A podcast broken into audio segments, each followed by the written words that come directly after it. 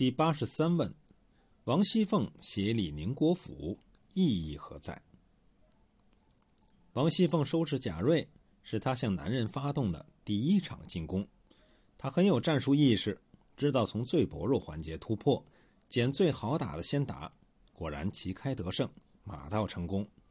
倒霉的贾瑞无端的被曹雪芹拉来作为男人的代表，用性命为王熙凤祭刀。可怜的是，他病入膏肓之时尚不觉悟，还在迷恋王熙凤的美色。这个时候，风月宝剑出现了，他是被宝剑里的王熙凤招进去几番云雨，才最终死亡。他实际上是死于自己的欲望。那么，这风月宝剑就不仅仅告诫人们不可妄动风月之情，而是人生的一面镜子。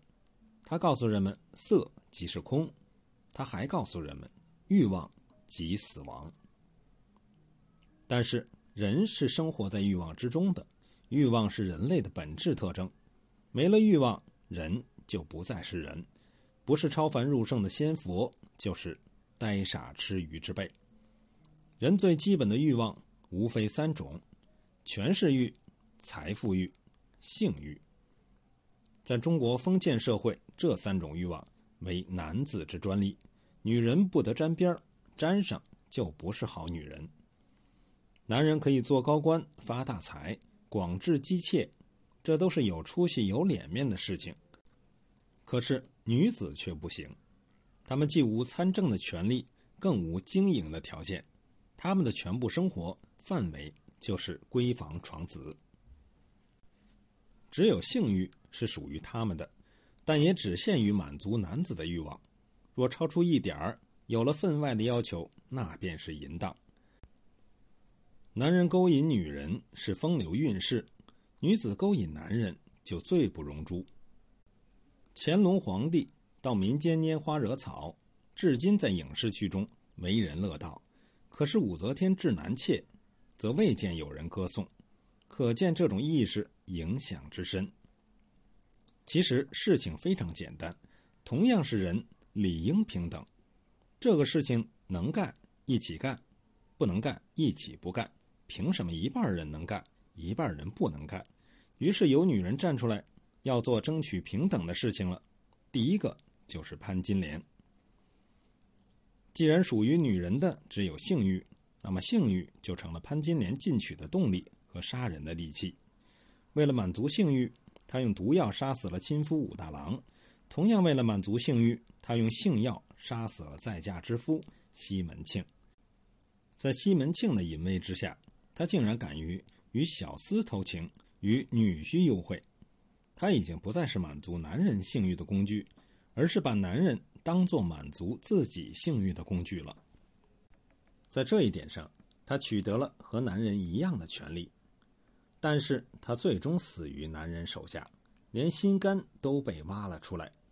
至今，他还作为淫荡女人的代名词，受到所有男人、女人的唾弃。我在这里不想为潘金莲翻案，只想指出，在潘金莲这种近乎疯狂的性欲当中，在争取。性欲满足的极端手段之下，已经隐隐约约透露出男女平等的要求，这无疑属于新兴资产阶级自由平等范畴之内的事情。二八佳人体如酥，腰悬利剑斩渔夫。虽然不见头颅落，暗中叫你骨髓枯。这是《金瓶梅》当中的一首诗，纯粹的男性话语。从男性的角度对潘金莲之流做出的评价，但也隐隐透出男性对于女性的恐惧，这与风月宝剑的意味极其相似。很有可能在《红楼梦》旧稿中，王熙凤是一个三欲齐全的人物，权势、金钱、性欲，她都要占有。可是曹雪芹在不断的修改中淡化了性欲的内容，把他的欲望集中于权势。与金钱上来，她就成为与历史上任何女子迥然不同的奇女子。她完全抛弃了潘金莲那种通过性欲满足、要求平等权利的最原始、最朦胧的要求。他是大张旗鼓、披挂上阵，要在男人的天下实行武装割据，打出一片自己的江山。秦可卿死了，死于贾珍之手；贾瑞死了，死于王熙凤之手。如今杀死一个女人的男人，来向杀了一个男人的女人恳求，请他出山，治理整顿，把家政大权拱手送上。我们看书中描写王熙凤是多么信心百倍，成算在胸。一心要在小试牛刀之后大展宏图，以实现向男子展示实力、向男子正面进攻的意图。第十三回的回末有这样两句诗：“金子万千谁治国？群差一二可齐家。”古人历来把齐家与治国同等看待，都是男子汉大丈夫的事业。可是如今要一个女子登场了，这无意一出穆桂英挂帅。仅仅从这两句诗，我们也可看出，曹雪芹确实把王熙凤作为脂粉英雄来看待，在他的面前，一切托清淤紫的高官显贵都失了颜色。